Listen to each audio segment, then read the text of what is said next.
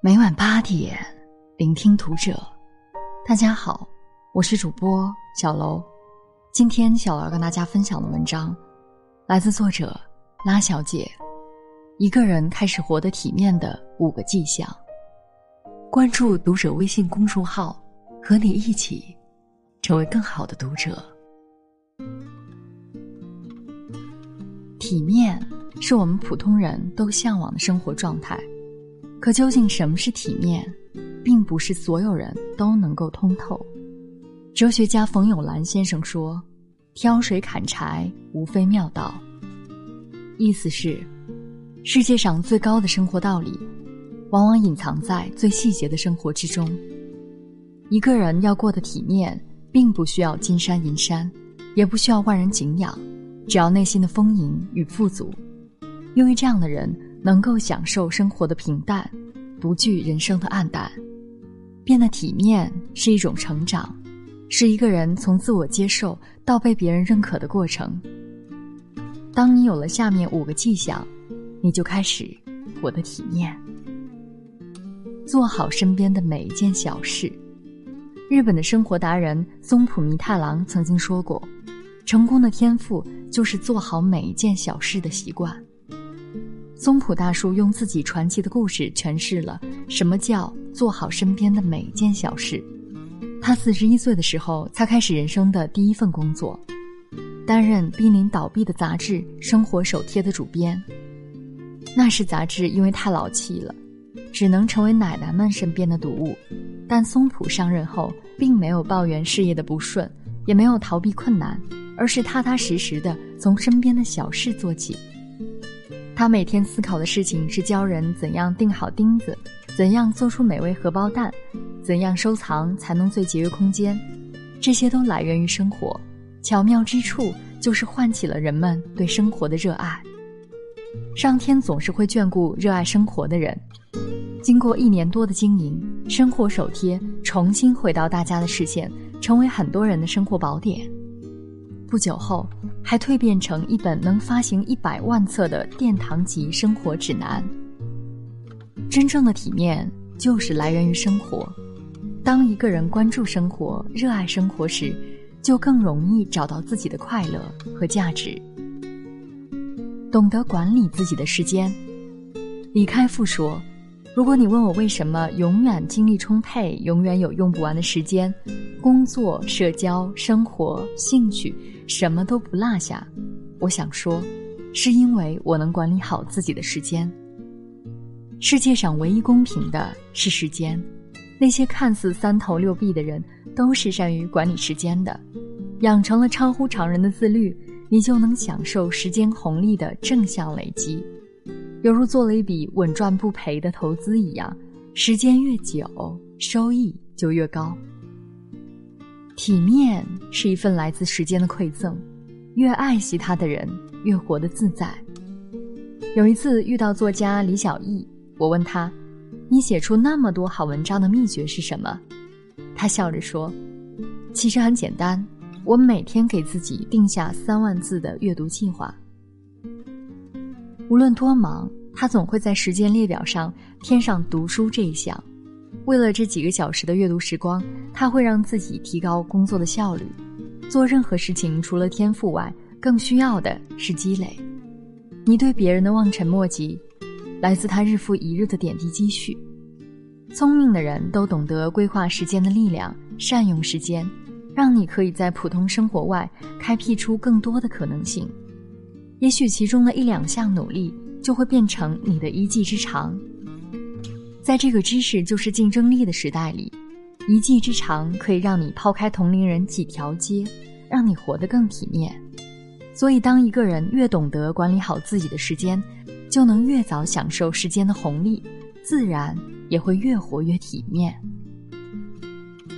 懂得管理自己的空间。有人说，一个人的房间里藏着自己的生命状态，房间的样子就是你的样子。起居坐卧、工作阅读、煮饭品茶、休闲娱乐、日常所求，除了安逸舒适，还最能看出一个人的生活态度。房间里丢满杂物，厨房里满是油烟，地板上满是污渍，这样的人说自己体面是不值得相信的。提到空间的管理，我想起了管理大师山下英子的断舍离理念。所谓断舍离，就是通过收拾家中的杂物，清除内心的废物，让环境变得清爽，也使心灵焕然一新，从而变得通达自信。会空间管理的人，可以把三千的家具铸出三万的效果。反过来，如果你不懂得住商的重要性，即使锦衣玉食，也会过得很掉价。在这个商品高度发达的时代，很多人都只懂得买买买，让很多不必要的物品堆满了房间，属于自己的空间越来越有限，生活也越来越压抑。懂得管理空间的人，能够重新审视自己与物品的关系，慢慢的从关注物品转变为关注自我。其实生活的品质不是取决于物质，而是取决于空间。就像乔舒亚·贝克尔在《极简》一书中总结的那样，减少百分之二十的物品，提高百分之八十的生活品质。当一个人懂得处理物品与自己的关系时，生活的空间就会变得越来越简单，越来越舒适，自然就会越活越体面，不再和他人比较。俗话说：“人比人气死人。”很多人特别爱跟别人比较，总是拿着别人的标准衡量自己，结果活得非常局促。俞敏洪曾经非常自卑，特别是进入北大后，因为自己出身低微，总觉得和别人差距太大，抬不起头来。为了缩短差距，他把自己逼得很紧，总是在不停的看书，起早贪黑的学习。大二那年，他疯狂的学习，到了废寝忘食的地步。最后用力过猛，大病了一场，被迫休学了一年。那一年，俞敏洪思考了很多，也潜心读了二百本自己喜欢的书。生病让他明白，自己过得好不好跟别人没有任何关系。他放下了过去的急功近利，他开始不再和同学们比较，转而与过去的自己比，享受每一天的进步。这份心态的改变，是他事业起飞的第一步。体面从不来源于别人的赞叹，更不是靠踩低别人而获得的。真正的体面是懂得自己的界限，在适度的范围内每天精进自己。这就是孔子说的“从心所欲不逾矩”。学会和解，接受现实。世界上有三件事：自己的事、别人的事、老天的事。每个人能做的就是做好自己的事，其他事情只能接受。然而，很多人总是纠结于别人的事，甚至老天的事，总是在感慨为什么老天那么不公平。坦白说，这些痛苦都来自于自己。著名作家张德芬的早年生活并不顺遂，他把不幸的原因推在父母的身上，觉得他们从小干涉自己的感情生活。觉得自己运气不好，遇人不淑，怪丈夫不懂得体谅自己，不够爱自己。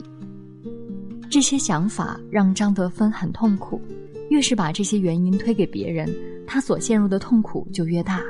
直到他辞去高薪工作，潜心做身心修养，才慢慢的开心起来。他花了七年的时间研究关于身心修养的书籍，写出了他人生中的第一本畅销书。遇见未知的自己，他找到了不一样的自己，学会臣服于那些自己无法改变的现实，懂得与过去和解。张德芬开始关注自己的内心世界，从改变自己做起。他发现，外面的世界没有别人，只有自己，一切皆因自己而起。身心的修炼让张德芬变得越来越年轻，越来越活泼。快乐的人总会更幸运，这种幸运来自表里如一的得体，身体和心灵的和谐会让一个人闪闪发光，这就是做自己的魅力所在。说一千道一万，体面就是做自己，不惑于外物，不执迷于他见，坚持自己的生活信条，懂得善待生活中的他者，这样的你，也许没有金山银山，不是达官显贵，但你依然可以活得通透自在。体面的人生是一场自我修炼，把身边的每一件小事做好，懂得给自己时间和空间，去遇见更好的自己。体面。仅仅从一个人真正关注自己开始。过去像一滴汗，静静的蒸发在马路上。